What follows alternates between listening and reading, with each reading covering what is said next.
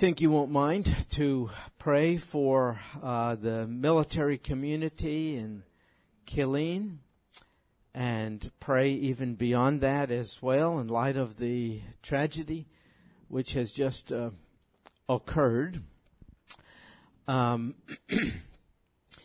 you know, it's important when events like this or any kind happen that we try to uh, find the mind of Christ in interpreting it, making sense of it.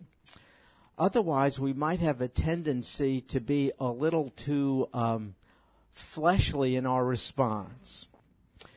So, um, we Christians don't have the option, did you know this, of hatred or revenge?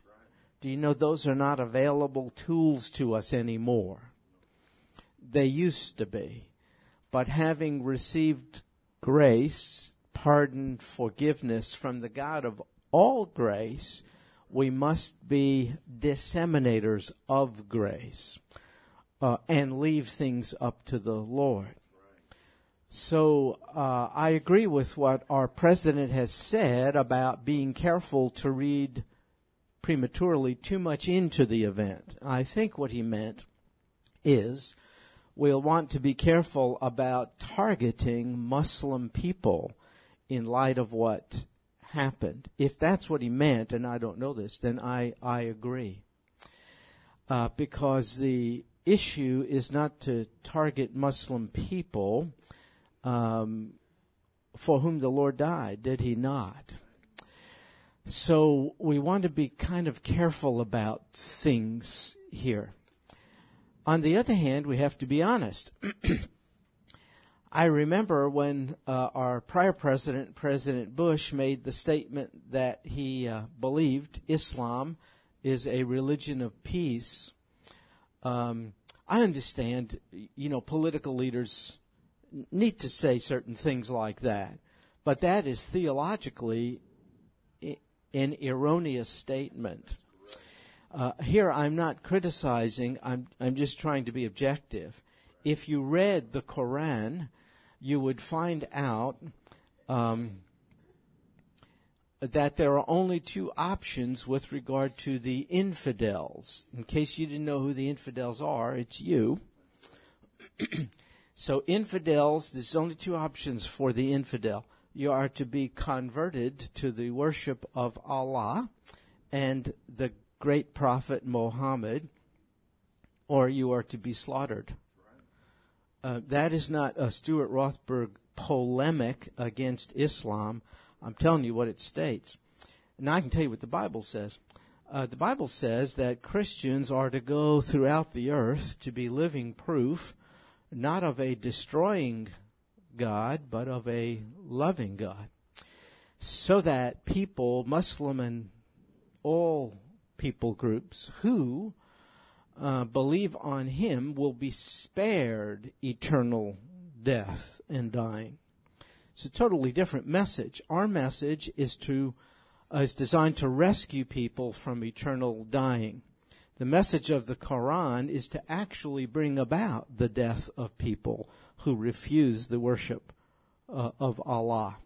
It is not a religion of peace, it's a religion of conquest. so, on the one hand, I do not think we have any right or permission to target a people group. On the other hand, we do have to be honest about um, things. Now, um, this man who perpetrated this uh, uh, terrible catastrophe was deranged for sure. On the other hand, in my opinion, the religion that he was raised in and adhered to created an atmosphere uh, very conducive to the action he took. uh, he was against uh, deployment uh, of our troops to Afghanistan and Iran, excuse me, Iraq, um, Muslim countries. And um, the action he took is very consistent, let me put it that way, with the religious environment in which he was raised. It's totally inconsistent with the religious atmosphere you and I are being exposed to. Christianity, redemption, forgiveness, pardon, adoption into the family of God. Our religious environment does not create an atmosphere conducive to that kind of behavior. Now, I am not blaming Islamic people. Please don't misunderstand. I am telling you uh, the religion um, brought to its logical extension is very consistent with what he did. And it's also very uh, ironic. He claimed his citizen nationality to be Palestinian, but he was born here. Did you know he's an American citizen? Did you know his medical school was financed by you? Because in the military, because of the shortage of doctors, incentives are given. Go to medical school, in this case at Army expense, and then repay with a commitment to serve in the military. That's how he made his way through medical school. Uh, and yet he harbored this intense animosity and hatred uh, for the very country in which he was born and which financed his medical education. That's problematic to me. In fact, so anti American was he that though born here, he indicated his nationality to be Palestinian. Um, I have a problem with that. We all should. I served in the Army for 17 years. I support the right, uh, freedom of expression, of religion, all the rest. As we approach Veterans Day, we would be remiss to forget the great sacrifice made in order to preserve and protect those rights. On the other hand, I'm not sure we ought to um, permit um, rabid hostility towards our value system under the guise of political correctness to the extent that this kind of thing happens. it's appalling to me that almost every major university in our country has a chair of Islamic studies. It's an endowed chair of Islamic studies. Generally, the uh, professor, professor in charge of the department is a Muslim individual who generally has very strong anti Israel, anti American, anti Christian points of view.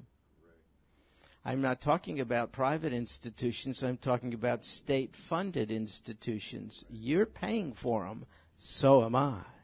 I have a problem with that. I don't have a problem if someone has that point of view. I have a problem being obligated to finance the anti American polemic. I don't get it. In every mosque in this country, regularly, there's free, freely expressed anti Israel, anti American, anti Christian propaganda.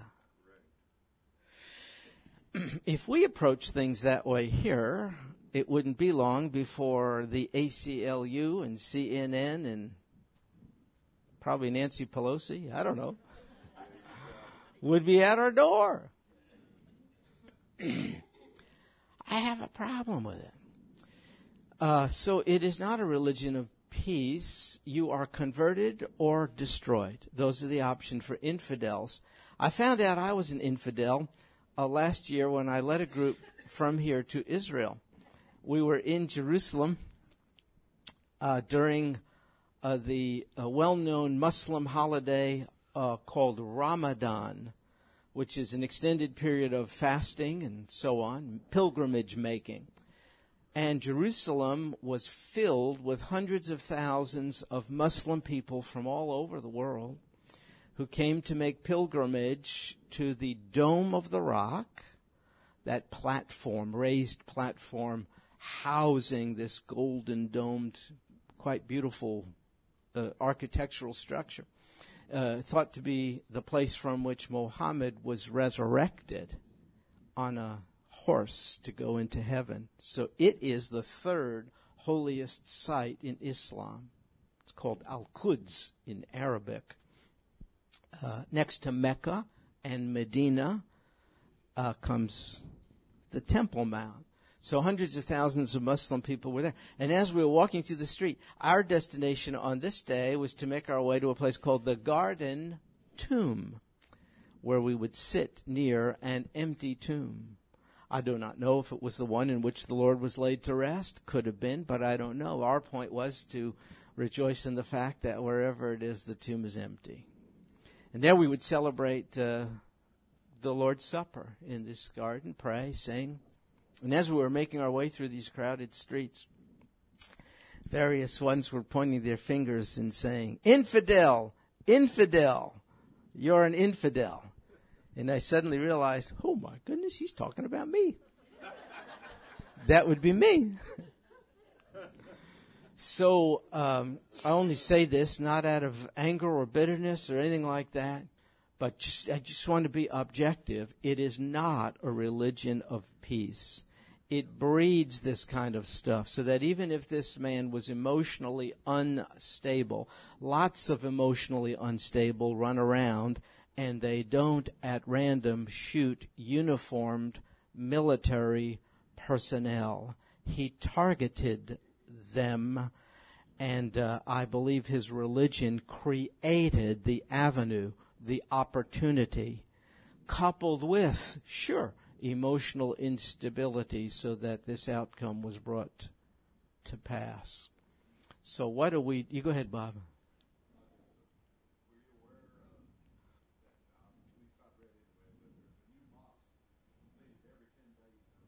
I was not aware.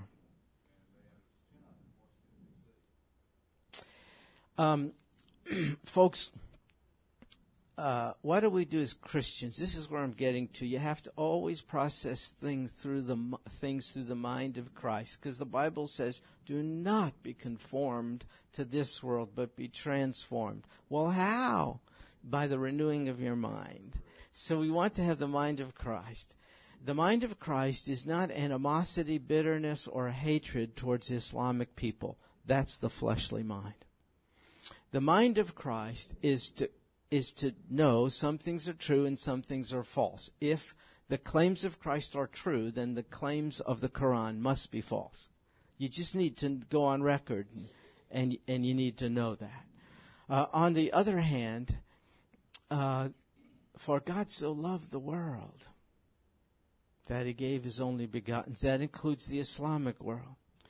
A few weeks ago, we were in 1 Peter 3.18, and I belabored the point of that verse because I felt it was so uh, pregnant with meaning. For Christ also died for sins once for all. All means for all people. So our perspective, if we have the mind of Christ, always has to be redemptive. We are to be living proof of a loving God to even a watching Islamic world. So on the one hand, I am um, surprised at the inroads of Islam in our country, university settings, military settings, and all the rest. On the other hand, I think what the enemy intends perhaps for evil, uh, the Lord Jesus can use for good. We get an opportunity to befriend Muslim people and even to pray this man's grandmother is a resident of uh, the West Bank in Israel, Ramallah, which is an um, Arab uh, community in the West Bank. That means the West Bank of the Jordan River, given by the Israeli government to the Palestinian Authority. Um, and other of his relatives are here in this country. I don't want them targeted. I don't want them defamed, disrespected, dishonored, abused, persecuted. I would rather have them redeemed. And maybe, maybe, maybe, in the course of this um, upheaval, maybe they'll see the uh, emptiness of Islam. Maybe they'll have questions they cannot answer. Maybe the Lord will. Charlie, I see your hand, but let me finish. Maybe the maybe the Lord will introduce into their lives um, His ambassadors who uh, who can move them from darkness to light. This has to be our agenda. It cannot be one of revenge. Hatred and revenge are not options available to us any longer. So we will pray for the military community for sure. But we ought to pray for the Islamic community as well, that the Lord Jesus would have his way. So thank you for your patience, my friend. Intelligence, military intelligence has said, I heard a retired intelligence officer say last week that there are 2,800 molds or plants in all of our military for this same purpose. This guy was not insane.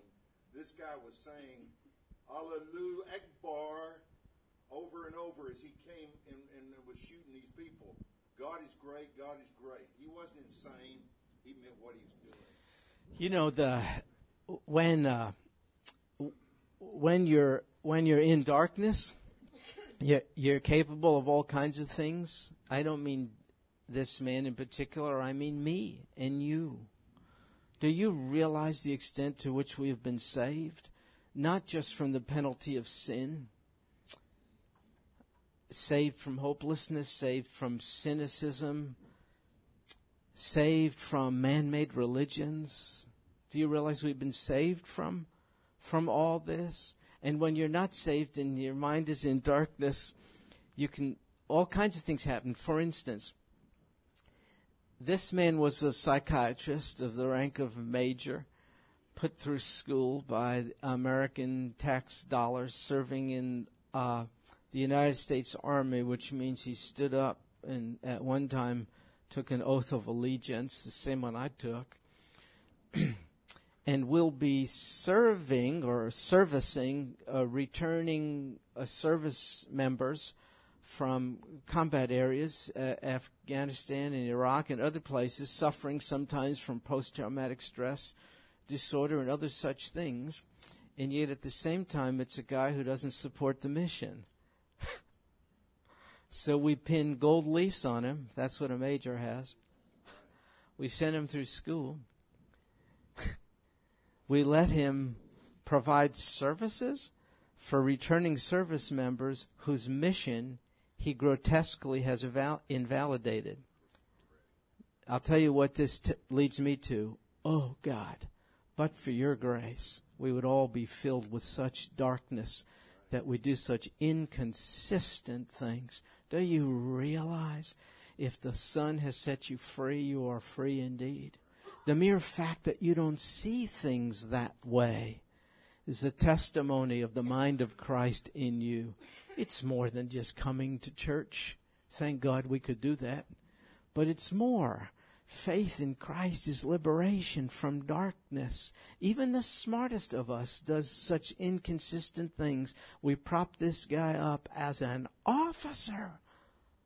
That's field grade officer. He's not a junior officer. That's a major. to serve returning troops. I was a chaplain in that very branch of service. This guy, how is he going to be ministering right. to the people who come back from combat when he doesn't support the mission. Yes, sir.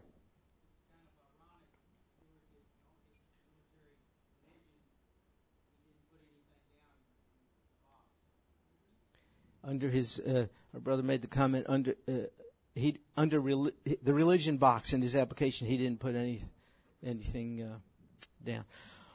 So we're going to pray. All right, that's what we should do because we can't seek revenge we can't hate. We're not allowed. Never take your own revenge, beloved, but leave room for the wrath of God. That's what it says in Romans. Yes, ma'am.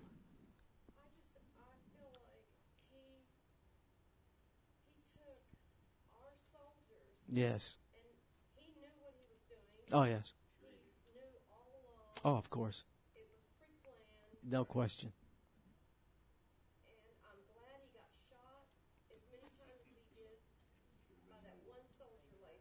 Yes. And I'm glad that he's not dead because I hope he's in pain for a long, long time. See, I would be careful. And I understand your heart, and I love your heart. We're on the same side. However, be careful. We're not allowed that. We're not allowed the luxury of that. That's kind of what I'm speaking of. You know, I have to tell you something. Uh, I'm a guy who, for the better part of my life, spat in the face of Almighty God in so many. I, I ignored him. I lived in his world. I benefited from the rain he sends from on high. I benefited from the sunshine. I breathed the air he spoke into existence. And I had nothing to do with him. I acted as if the living God was dead to me. I murdered his reputation in the way I lived out my life. I lived out my life as if I'm God. I'm the master of my own destiny. If it felt good, I shall do it. I don't need you. I don't trust you. You're small. I'm bigger. I murdered the reputation of Almighty God. And this awesome entity said, I forgive you, Stuart. You don't know what you're saying. I sent my son to die for you. You murdered my reputation. I let my son be murdered in your place. If I call myself a Christ one, the luxury of hatred and animosity is not available to me. A forgiven one, that's me, has to be a forgiving one. I didn't say tolerate lies, untruths, and inconsistencies. I went on record. I told you what I thought about Islam. I told you I felt it breeds this kind of thing. But the luxury of wanting someone to suffer is not available to me. I'm an army guy. I understand what you're saying. That is not available to me. I have to say, Oh God, please be glorified somehow, even through this. I don't see it. I don't know how,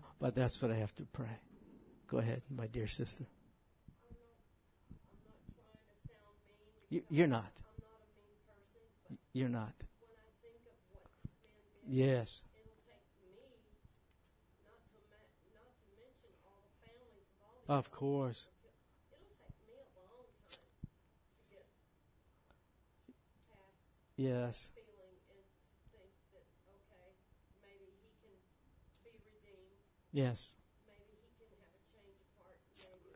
I know your heart. I really love your heart, and you're you're expressing what many of us think. I, I, and it's just us here. Why not be honest? we have to we have to, and forgiveness takes time for sure. What helps me a lot um, is to remember the debt that I owed and could never pay, and which was paid for me. Oh my goodness! Do, do you know? Uh, um, I murdered the Son of God. Yeah, I would have been there. Uh, crucify him! Crucify him! I think you would have as well. and he rescued us and saved us and forgave us. Um, so that the only option for us at this and we're told never take your own revenge beloved see where the beloved well what do i do then leave room for the wrath of god uh, the lord is a better justice maker than you or i ever could be i'll do the wrong thing you would probably do the wrong thing. We're together in this. God's going to take care of things, but His way, His time. And in the meantime, we pray, oh God, you know what we should pray? And we, we should pray for his grandmother. We should pray for his relatives. We should pray that God would use us to have inroads in the deeply darkened Islamic community. And we should pray for healing in the, our own military community for sure. Let's do that now. Did somebody, I cut somebody off here? I know we're stirring up the pot here quite a bit. You, Mike?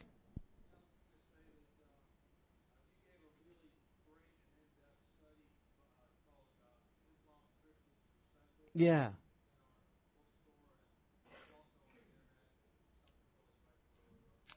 Yeah, yeah, it's a good thing. Thanks, Mike, for the plug. 10% of the proceeds to my agent. Let's do what we could do. We could talk to the king of. Oh, I'm sorry. Someone's over here. Yes, Gina.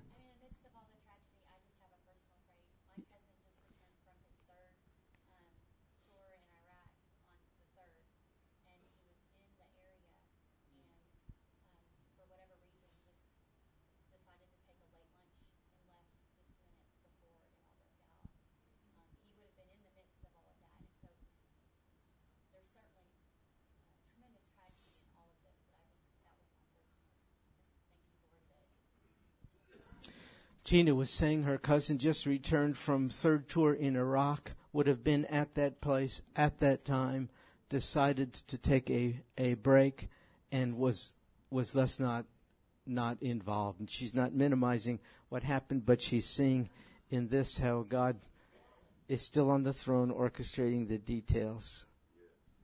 Let's pray to him. Well, Lord Jesus, here now we're doing what only we could do, frankly uh, people apart from you can't. Um, sin separates, but we have been brought to you by your beloved Son, our sin forgiven, He being the mediator and bridge, so that we have, look, Lord, such easy access to you. So we're coming to your throne characterized by grace and asking, Lord Jesus, that your grace be uh, once again sufficient to meet the need uh, in Killeen, a need for healing and for hope, and also a need for redemption. Father, maybe many being so confused and perplexed by the irrationality of this uh, terrible tragedy, maybe will cry out to you we pray this would be used by you to have a softening effect in people's hearts and minds and not a hardening effect. Uh, Father, we, uh, our hearts go out to those who are suffering, as has been so well said, such grievous loss and pain. Uh, and Almighty God, you know what it is to lose a loved one, a son. So therefore, I pray folks would find you more than ever to be a sympathetic Savior. And then we think of all of the Islamic people who are here in increasing numbers and we simply do pray that you would use this as an opportunity for we whose citizenship is in heaven to have access to them and for them to have more access to the gospel than ever before. Light dispels darkness. You are the light of the world. And so we pray in this situation and all others, your enlightenment would go forth through your people into the Islamic community. Uh, Father, we praise you. You're sovereign, seated on the throne. You didn't read about this in the news. You don't go on a fact finding mission. You know all things. We don't understand why you allow certain things to take place. Uh, but we trust you nonetheless. You've demonstrated your trustworthiness to us through the cross and countless times in our individual lives. So we praise you for being the commander in chief, the ruling entity over all the earth and we pray, O oh God, that, that you might be glorified even in this. And this we pray in Jesus' name. Amen. Amen. you know what is a good thing? It is to have the Bible. Um, do you realize what a gift it is? Um, I'm a, I'm a kind of a bit of a weirdo. I don't like to put my Bible on the floor. I know it's not the book, it's the contents. But I just, I don't like to put it on the floor. I don't like to put anything on top of it. It's kind of a weird deal. I don't like to turn it upside down. I'm not telling you to do this. I'm just telling you, uh, do you realize we have been saved from darkness, from ignorance, from speculation, and from guesswork with regard to the will of God because He spells it out for us in the Word of God. So let's consult it. Uh, we have a few, we, we have some time left. So uh, we're in First Peter chapter 4. Take a look at verse 8 we'll cover a little bit. Lord willing, if we're still here next week, we'll press on next week. First Peter 4 verse 8. Check it out. Above all, says Peter, keep fervent in your love for one another. Why? Because love covers a multitude of sins. What does that mean? Some people think it means if we show love to another, we save ourselves from our own sin showing love covers the multitude of our own sin. That can't be. Some say, no, that's not it. Showing love for another saves them from their sins. No, that can't be. Do you know why neither can be? Because both are inconsistent with the scripture. So that's a, a principle of biblical interpretation. Use all of the Bible to comment on a specific text in the Bible. All of the Bible repeatedly and consistently tells us that the means of salvation is faith alone in the shed blood of the Lord Jesus alone by God's grace alone. I cannot accomplish salvation by being a loving person. I can't do it for me. I can't do it for you. So what then does it mean? Love covers a multitude of sins. Here, if you make recourse to um, the original language, this is written in Greek, uh, the sense is actually love hides a multitude of sin. Do you remember that character way back there in the uh, in Genesis? Uh, was it? I think it was Noah, who one of his sons uh, did not cover his nakedness. Remember Noah? Uh, got to be under the influence, he drank too much. And when you do that, you do stuff you don't ordinarily do. So his son, one of the sons, remember, did not cover his nakedness and was held responsible. So that's the sense here. So what does this mean? First of all, it's speaking to Christians and we're to love one another. That's kind of tough, especially if another Christian um, has you, you know of some sinful behavior, let's say, in that Christian's life. Sometimes we're prone not to cover it, but to broadcast it, to unnecessarily publicize it. Now, sometimes it has to be dealt with, but sometimes we're not wanting to be redemptive about it, which, well, we're, we're given to gossip. But this is saying if you really fervently love one another, you won't needlessly publicize somebody's wrongdoing. You'll actually love this person by trying to protect this person's privacy with a view towards hoping this person will repent and turn from it. Sometimes another Christian has flaws which land on you. Sometimes a Christian does that which is offensive to you. And you know how it is. Be honest here. We're all the same. If you feel offended by someone, generally what you're going to do, since you feel put down, you're going to look for an opportunity to put down the one who has offended you, and in so doing, you think you're lifting yourself up. So you find still yet th- another Christian, a third party, in whose ear you demean the reputation of the Christian who's offended you. That's our sick way of building ourselves up by tearing someone else down. But this is saying if I'm fervently loving even that offending Christian, I'm not going to take the opportunity to call attention to that person's wrongdoing. I'm not going to tear that person down. I'm probably going to pray for that person more than ever. And you see the word fervent, it's actually an athletic term. It was used of runners in a race who were straining uh, with every muscle and fiber in order to win the race, to cross the finish line. You can get the visual when you've seen people, uh, athletes, you know, exerting every bit of everything they have in order to accomplish the goal. That's the same picture here. We are called upon here by the Apostle Peter to love to such an extent, it's kind of an uncommon love, that we strain, almost as if it's a trained and disciplined athlete. We strain to show love, not revenge. See, here we go again. We're just going to have to show love to one another, even when we are offended by one another. So that's kind of what it means here. Notice this is the first one another phrases in this text. One another. Here's the second, verse 9. Be hospitable to one another. The first one another phrase, verse 8, love one another. The second, be hospitable. So what does that mean? Well, to be hospitable is a way of showing love to one another. In this day, it was really, ne- Peter's day, was really necessary. Why?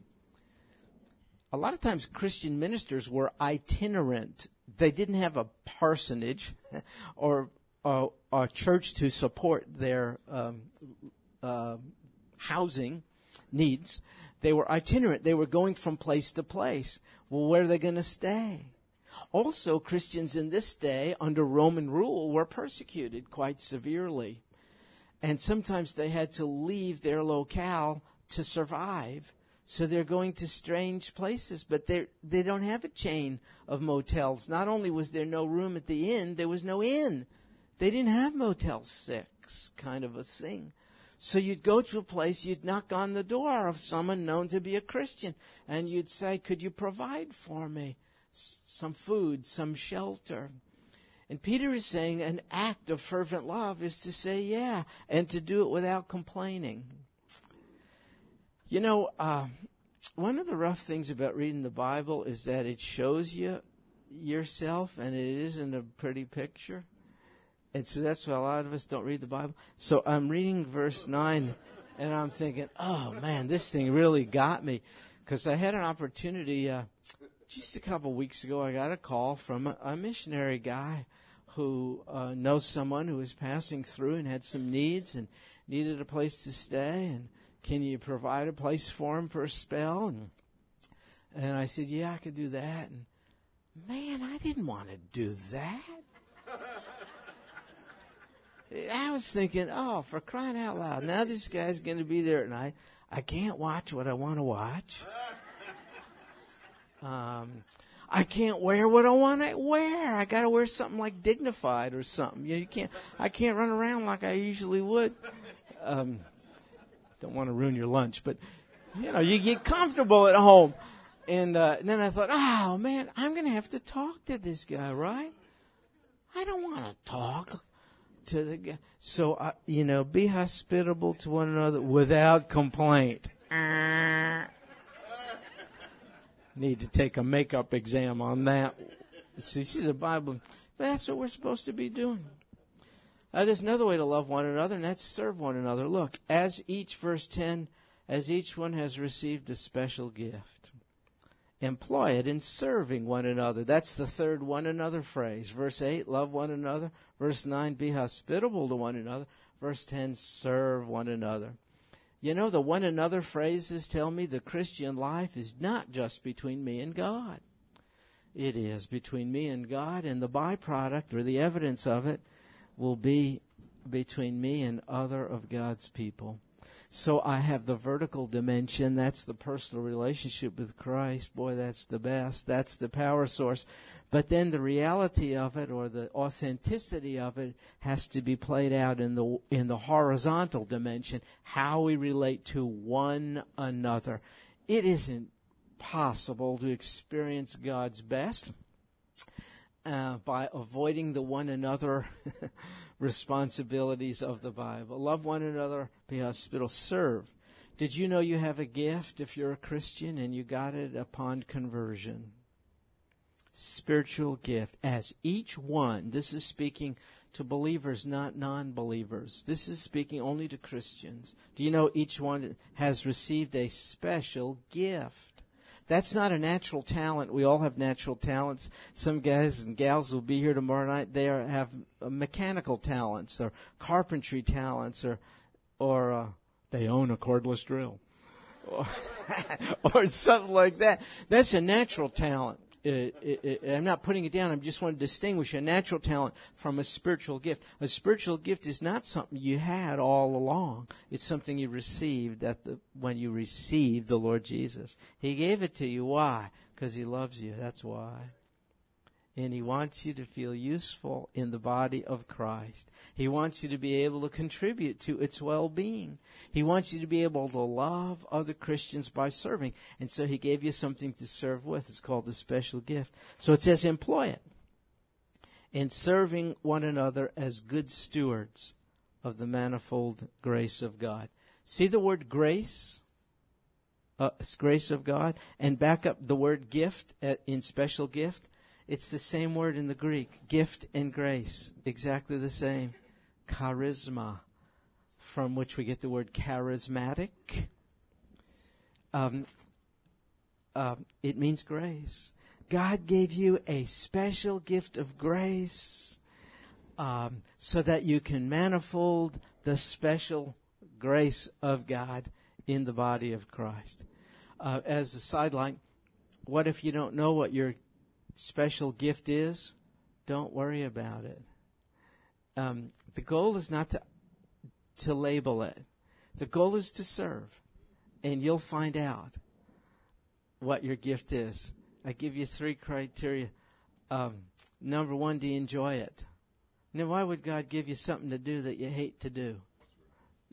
That's not the. How is that a gift? That would be like a curse. You know. God, God says, I called you to work with the kids. You don't want anything to do with the kids. Sorry, Marty, I know this is foreign. Marty loves the children.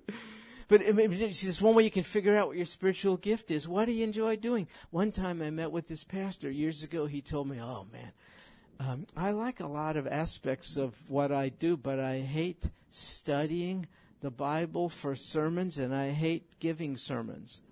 And I'm thinking, maybe a little problem here. Is it just me? Or thought about being a barber? I mean, now why would he felt called? I mean, why would God call a guy to do that who hates doing it? So one way to know what your gift is: Do you like doing it? Second, um, do other people like it when you do it? Years ago, my wife and I were members of a very small Baptist church when I was in seminary a million years ago.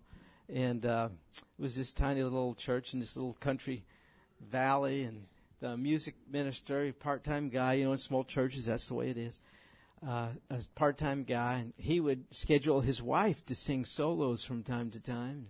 She got to sing solos because she was the wife of the music guy. And she was horrible. I mean, it was painful. And I used to tell my wife, I, I used to say, yeah, just look, let's just look straight forward. Just look straight forward. Make eye contact and nod your head. They don't know what you're thinking. Don't, don't just keep, look. It was just, there were times I wanted to like grab something and poke it in my eye. this is just, it was just, now here's the deal as I looked to her countenance, she used to sing. She seemed to really enjoy it. She was the only one. The rest, half the congregation became Buddhists or some, I mean, there's got to be a better. So, so here's the deal. It, it can't just be something you enjoy. It has to be something that others enjoy when you're done do it. You know what I'm talking about? So those are the two. Number one, do you enjoy it? Number two, do other people enjoy it? Um, and number three, does God bless it? I mean, why would He give you a gift to serve and manifest His grace and all the rest? And it's just not bearing any fruit whatsoever. There ought to be some results to it. Someone, you ought, you ought to figure out whether it's it's doing anything. So those are three ways to figure out your gift. Do you, do you like doing it? Do other people like it when you do it? And three, does it bear fruit? And how do you figure that stuff out? Can you take a test? Yeah, you can take a test. You can fill out forms. The best thing to do is jump in. Serve.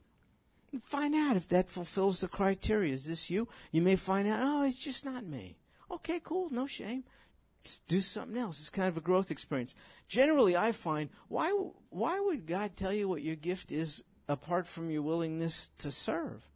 So generally, I find people figure out what they're good at when they're doing stuff, not when they're thinking about doing stuff. So just jump in. You see a need around the church, say, let me give a shot at that. You don't have to make a lifelong commitment to it. You just check it out, see if it fits you. If it fits, it fits. If it doesn't fit, it doesn't fit. Listen, we're going to stop right there because I spent too much time on preliminaries. Uh, so I apologize to you, but I feel really good about it because I'm ready for next week. and I'm glad about that because I hate studying the Bible. I just, I just feel like God called me to be a teacher of the Bible. All right. Thanks for your patience. I was sitting in the back of the room in the first class just thinking, uh, everybody is here because they're captivated by Christ. And I was just thinking, I've not seen him ever. I've not heard him audibly. I've not felt his physical touch. But I know he's real just as much. And one of the evidence is, I looked around the room and I said, Oh my goodness, look at all these people, different shapes and sizes and ages and genders and all the rest. Captivated by Christ. How does a non entity capture hearts? He's not a non entity. He's a real resurrected living Savior. And He lives in our hearts. And He moves us to come together with one another, even on a cloudy, rainy day, to worship Him because we know He's worthy of it. You, me, we're evidence of the existence of a living, loving God, are we not? And that's what we're supposed to be when we take leave of one another out there. Lord Jesus, that's our desire, and we can't do it unless you be our supply. Please, therefore, enable us to represent you well, Lord Jesus. I can't believe you're taking such a chance on us, letting us be called by your name. It's a great, great honor and privilege. And even when we fail, this blows me away. You still love us, and you're going to help us to do better. Help us to do better as we go about living life and representing you. Thank you, Lord Jesus, for being at the top, the most high God, fully in control. This makes us safe and secure. And this we pray in Jesus' name. Amen. Well, God bless you folks. See you next time, I hope. Never know. Could you help me down? Sure.